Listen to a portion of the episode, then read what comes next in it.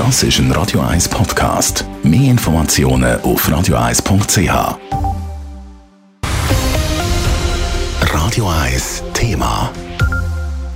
Nebst Transporttaschen und persönlicher Waffen müssen die Rekruten im Januar auch einen negativen PCR- oder Antigen-Schnelltest dabei haben, um in die Winter-RS einrücken.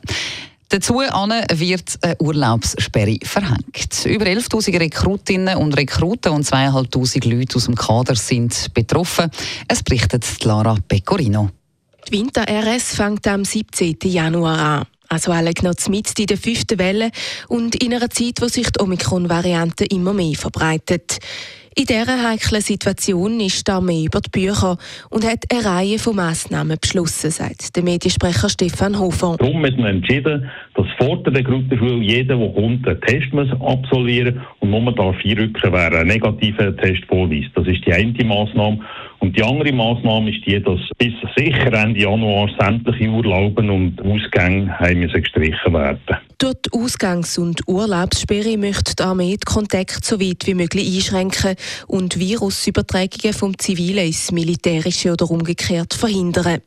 Die Armee hat aber ein paar Hebel in Gang gesetzt, um das zu kompensieren, sagt Stefan Hofer. Selbstverständlich, innerhalb der Kasernen kann man einen Ausgang organisieren. An den Wochenenden haben sie auch Zeit zu ihrer Verfügung. Für das tut man extra Freizeitmöglichkeiten aufbauen. Man hat zum Beispiel bessere WLAN, man hat äh, Videospiele, man hat Abonnement von Fernsehserien, Sportmöglichkeiten. Also da nimmt die Armee einiges. Um die Sicherheit aber auch innerhalb der Kaserne gewährleisten und einen Corona-Ausbruch zu verhindern, werden auch dort laufend Tests gemacht.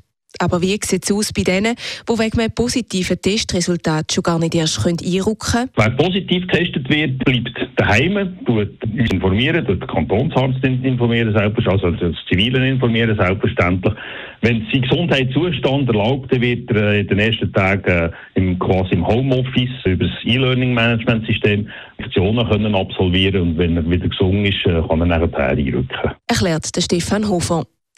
Homeoffice heisst also für positiv Testete und vielleicht auch ganz generell für einen Teil der Rekruten. Die Armeeführung wird nämlich Anfang Jahr darüber entscheiden, ob die angehenden Rekruten, so wie im letzten Jahr, sollen gestaffelt in die Winter-RS rücken. Ein Teil würde in dem Fall dann eben sowieso von die aus starten. Eins ist aber klar, die Rekruten- und Kaderschulen werden wie geplant durchgeführt, damit die Armeebestände längerfristig gesichert sind. Lara Pecorino, Radio 1. Radio 1 Thema. Jederzeit zum Nachlesen als Podcast auf radio1.ch.